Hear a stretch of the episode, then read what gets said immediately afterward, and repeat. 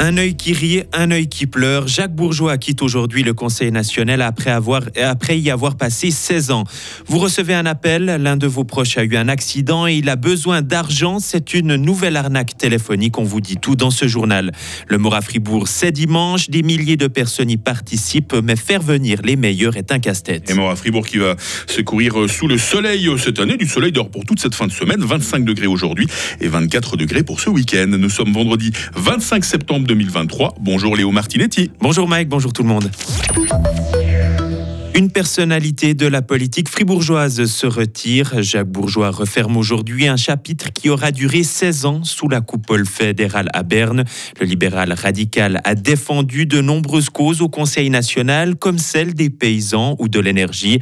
Le parlementaire quitte sa fonction, la conscience tranquille, mais non sans émotion. Il y a un, œil qui rit, un œil qui pleure, bien évidemment. Euh, ça, va manquer, euh, voilà, ces euh, recherches de compromis pour faire avancer les différents dossiers. Mais vous savez, euh, il y a une vie aussi après euh, la politique. Euh, j'entame ma troisième mi-temps et puis je vais essayer de la remplir au mieux. Et la vie politique, elle ne s'arrête pas. Dès la semaine prochaine, retrouvez les matinées électorales de Radio FR avec chaque, à chaque fois un candidat au Conseil des États. Un centenaire réussi pour la Mota. 170 000 nageurs et nageuses à la, euh, y sont rendus à la piscine de la Mota cet été. C'est environ 20 000 de plus qu'en 2022. 2023 aura donc été une année spéciale pour la piscine. Plus de 70 événements y ont été organisés pour célébrer ses 100 ans.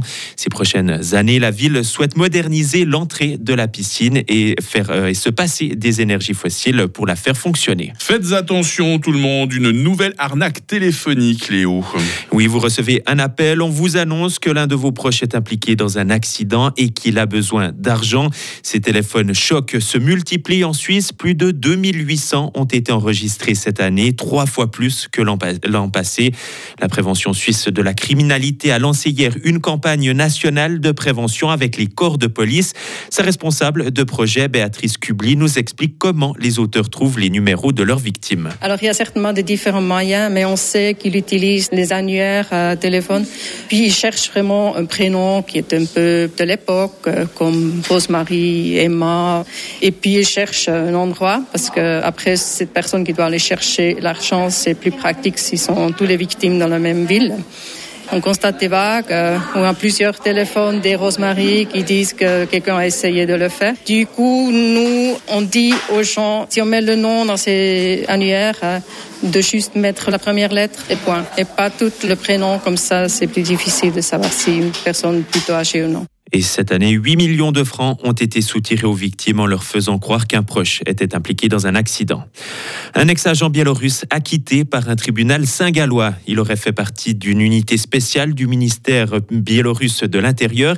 Il est aussi soupçonné d'avoir participé à l'assassinat d'au moins trois opposants au régime du président Alexandre Loukachenko. Mais les juges ont estimé que les déclarations du prévenu étaient contradictoires.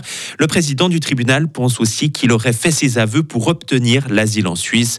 Trois ONG à l'origine de la plainte ont annoncé qu'elles feraient recours. Ils souhaitent destituer Joe Biden. Les républicains ont lancé hier leur enquête contre le président américain.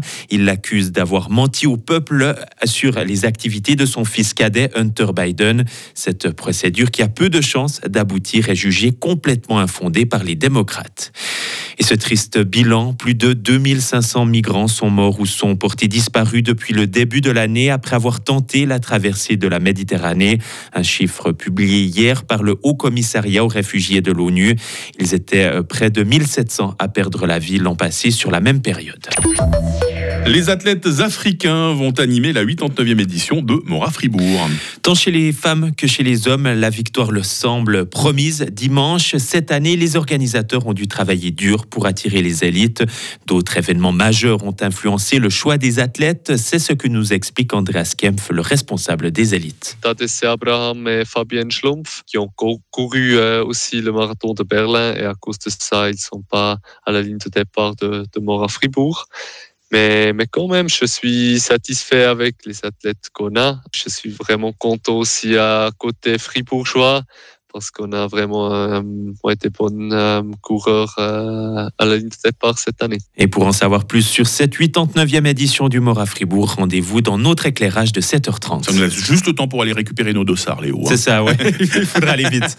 à très vite pour la suite, 7h05 sur Radio Fribourg. Retrouvez toute l'info sur frappe et frappe.ch. On parle météo. La météo, avec l'IRT Automobile, votre partenaire Mercedes-Benz à Payerne, là pour vous depuis 1983. Sans surprise, elle va être ensoleillée cette journée de vendredi. C'est deux jolis mots, hein. ensoleillé et puis vendredi. Je trouve ça va bien ensemble. Les rares passages nuageux concerneront avant tout l'arc jurassien. Ils seront euh, décoratifs. Euh, les minimales aujourd'hui, 11 degrés à Charmey, 12 à Fribourg, 13 à Estavayer-le-Lac. Et puis cet après-midi, il fera 22 degrés à Châtel-Saint-Denis, 23 à Bulle, 24 à Fribourg et 25 à Payerne. Température très douce en montagne, la limite du zéro, figurez-vous, euh, se perche à 4000 mètres. C'est pas mal hein, pour un 29 septembre. Il y aura quelques demain matin le long du Jura. Il faut s'attendre à des grisailles matinales dimanche, mais dans l'ensemble, le week-end sera beau. Il sera chaud pour la saison, 24 degrés. Euh, pour ce qui est de la nouvelle semaine, nous continuerons à profiter du soleil, même si quelques gouttes ne sont pas exclues. Il fera moins chaud, par contre, à partir de mercredi. Nous sommes vendredi, nous sommes le 29 septembre, 272e jour. Bonne fête à tous les euh, Michel qui nous font l'amitié de nous écouter euh, ce matin. Le jour se lève à 7h26 et la nuit tombe à 19h.